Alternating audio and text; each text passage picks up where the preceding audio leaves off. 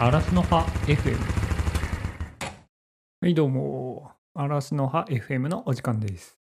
本日のお題はバイク界隈でよくある排気量マウントについてですね。はい、えー、排気量マウントとは何でしょうね。えっとですね大きいバイクの方が偉いみたいなことを言って、まあ、小さいバイクのことを見下す風潮みたいなもんですね。大きいバイクっていうのはまあ排気量が大きいまあ、リッターバイクみたいなのに乗ってる人が、まあ、小排気量、まあ、中型以下がよくターゲットにされるんですけれども、まあ、そういうバイクのことをバカにするというのがよくある話です。排気量マウントですね。はい。非常によくあるケースとしては、まあ、バイク界隈にはナンシーさんというね、人がいらっしゃいまして、それナンシーシュって聞いてくるんですよ。まあ、そういうふうに聞いてくるのはナンシーさんなんですけれども、まあ、そこから小排気量だと俺は大型乗ってるけどねとかまあ俺7班乗ってたんだよ昔みたいなことを言い出すというわけですね。まあ、具体的なシチュエーションとしてはまあ俺が例えばスーパーカブの110で道の駅に行くとしますよね。駐輪場に止めますと。そしたら「うんカブねカブいいけどねそれで君いつ大型乗るの?」みたいな感じでね、まあ、行ってきたりするわけですよ。面白いですね。でまああんまり好かれる行為じゃないのは皆さんご想像につくと思いますね。まあマウントを取るっていう行為自体ねそんなにね嬉しいことじゃないですからね。はい。じゃあなんでそういうことを言ってしまうのか。なんでなんでしょうね。まあ思い当たるのは例えばまあ男性の場合は生物学的に上位に相手よりも上位に立ってないといけないみたいな本能がねあるらしいんですよどうやら。なんでそれに基づいた行動なのではないですかね。まあ大半がおそらくそういう感じなんだと思うんですけれどもしなくてもいいことをしがちなのがまあ男性なので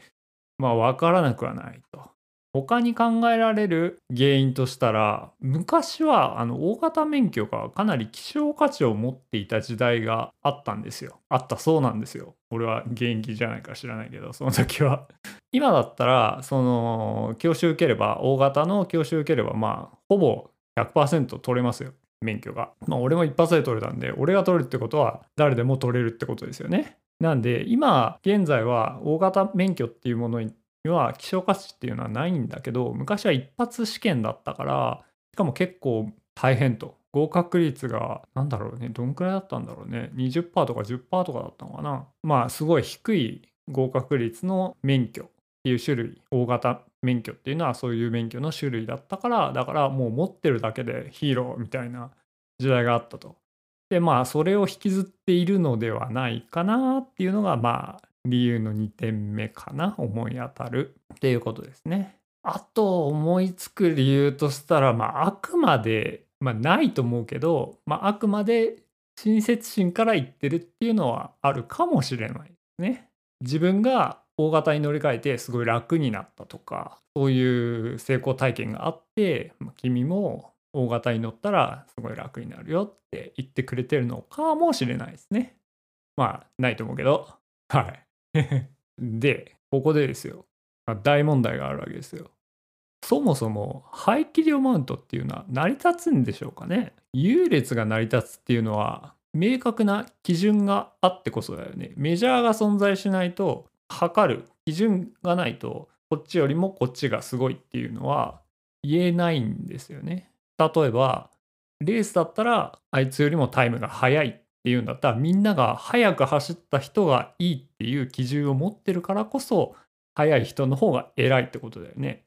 逆に一本橋とかだったらさ遅い人の方が偉いわけじゃん。偉い偉いってことはないんだけど、まあ、あれは限られた距離の間をどれだけゆっくり走れるかっていうのが基準になってるからだからそういう場合はどっちの方が優れてるっていうのは言うことができるわけね。で我々は趣味でバイクに乗ってるわけじゃないですか。ってことはですよ共通の基準がないと言っても過言ではないんですよね。まあ早く乗るために乗ってる人趣味でバイクに乗ってるっていう人は少ないだろうし大きなバイクに乗り乗るのが正義っていうわけでもないじゃん。だからバイクっていう趣味に対して見出す価値がそれぞれに違うから一概な基準っていうものは設けられない基準がないのにどちらが優位っていう話自体がねもうそもそも成り立たなくて排気量が多い方が優れてるっていうのはただ単に排気量っていう基準を相手に押し付けてるに過ぎないんですよね。なんでもうそもそも議論が成り立ちませんということになりますね。はい。洋服にはさ S とか M とか L とかさサイズあるじゃん。だけどさまああなたにフィットするサイズがどれかっていうのは分からないよね。常に大きいサイズがフィットする一番最高っていうのは限らないよね。まあ L サイズを、まあ、オーバーサイズで着るっていう、まあ、ファッションテクもあるようですけれども今よくわかんないけど、まあ、そういうのは例外としてどれがジャストフィットするかっていうのはわからないじゃん。わからないというか決められないでしょ。だからバイクも一緒で生活様式だったり趣味思考だったりどういうふうなものに憧れてるかどういうふうに使うかどういうふうに乗るかっていうのが人それぞれ違うと。その人のそのマインドセットにジャストフィットする排気量っていうのが大型とは限らないというわけですね。はい。趣味でバイクに乗るっていうのは何が基準になるべきかって言ったらもう決められないんだけどまあ唯一あるとするならば自分が楽しい以外にないよね。基準になるべきものは。だから俺が楽しかったら俺のバイクが最高と。まあそういうことになるわけですよ。ね。まあ結論としてその排気量マウントっていうのはその排気量マウント自体が成り立たないということですね。はい。あんまり話が広がらなかったんだけど このテーマ。まあ結論というかまとめ的なものにをするのであれば